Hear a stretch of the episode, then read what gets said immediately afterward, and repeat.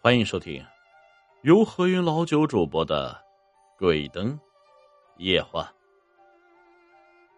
下面这个是关于我外婆家农村的故事。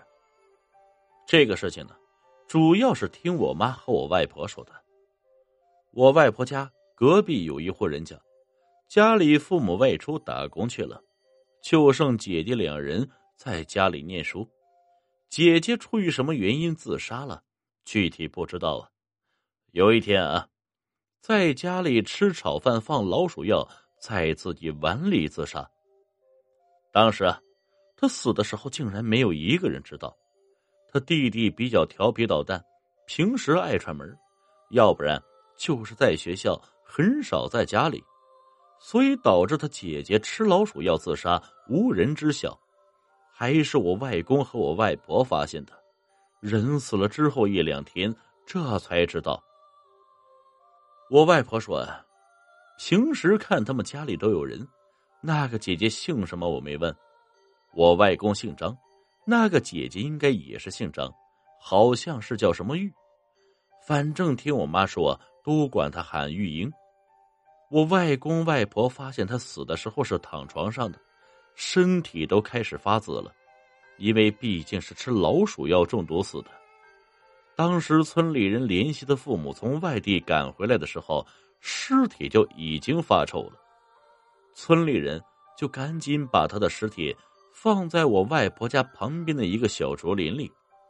由于他父母本身在外面打工，没什么条件，也就没有为他死的时候做什么道场，请道士来做道场很贵呀，在我们那边。请道士有点花钱。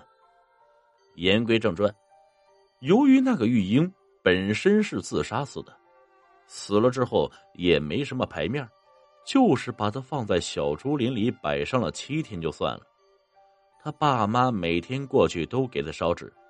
我外公外婆说，他们晚上睡觉的时候都能听到有人在那小竹林里瞎晃悠的那种声音，但是又没人说话。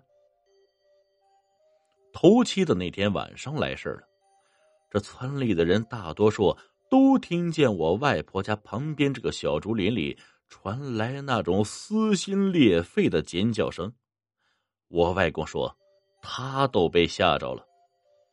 我大舅的儿子，我表哥，和那个玉英是一个学校的，还有我大姐，他们三个都认识。我表哥周末大晚上的从学校走回来，路过一口井。被吓着了，具体看到了什么我们也不知道，只有他自己知道。被吓晕过去，是我大舅他们跑出去找他才找到的。回来的时候啊，在家里神经不正常，就像个神经病一样，嘴里一直念叨着听不懂的话。我大舅他们不知道我表哥这到底怎么回事，就去市里的医院检查，但是什么毛病都没有。身体一切正常，就是有时候要发神经，还要乱打人，我都被他打过。我大舅他们从农村搬到市里来住的时候，离我们家不远。我表哥经常发着神经来我家踢门砸门，我和表姐都害怕。我永远都记得他那个表情和他的眼神，像是杀人一样。后来，我大舅和我大舅妈又带他去医院检查，还是一样的结果，检查不出什么病。我大舅和我表哥都是一起睡，因为要看着他。有一天晚上呢，那个自杀死的玉英来找我表哥，我大舅亲口说的呀。他们睡一张床上，那个玉英呢站在窗子外面盯着我大舅和我表哥。我大舅当场都吓懵了，我表哥像是吃了兴奋剂一样想跑出去，被我大舅拖着。我大舅第二天呢就来我家找我爸妈，说他看见自杀的那个玉莹了，就站在他们家窗子外面盯着他。我爸妈说，回老家找人看一下吧。我大舅他们当天带我表哥就回老家找道士看，那个道士说。我表哥是在回来的路上被一口井吓着的。这里说出来，你们可能会觉得，那个道士怎么知道我表哥是路过一口井被吓着的？这我也不知道，我也不好解释。反正我爸死的时候，我见过道士的厉害，我亲自端一碗水给道士，水和碗都没有问题，我自己装的，我拿给他用。因为要给我爸做道场，我亲眼见那个道士把那个装有水的碗给倒过来，这水一滴都没有流出来。回归话题，那个道士啊建议我大舅他们带着贡品去那边的井祭拜一下，看看有没有效果。但是我大舅他们去祭拜几次，还是没有效果。我家里二姐和我外婆从那井边过。我二姐回来一身疙瘩，还是去医院检查了好几次才好。我大表哥在我高中的时候跑出去了，一直没回来过。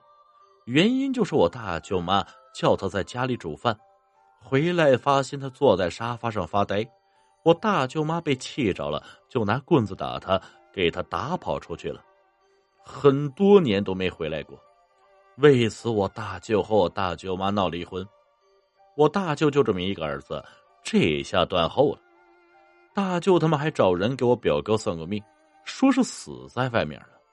我外婆说，在我们家耍的时候啊，他背着背篓出去买菜，回来有一只蝴蝶一直在他背上不肯走。我外婆就觉得这是我表哥。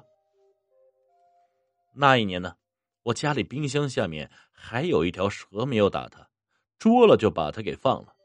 我妈也说，估计是我大表哥回来了。在这里说一下，自杀的那个玉英和那口井没有关系。我大表哥和他本来就认识，一个村儿，也是同一个学校，关系还不错。反正我外婆他们说，那个井很邪，大白天路过那里，都感觉后背凉飕飕的。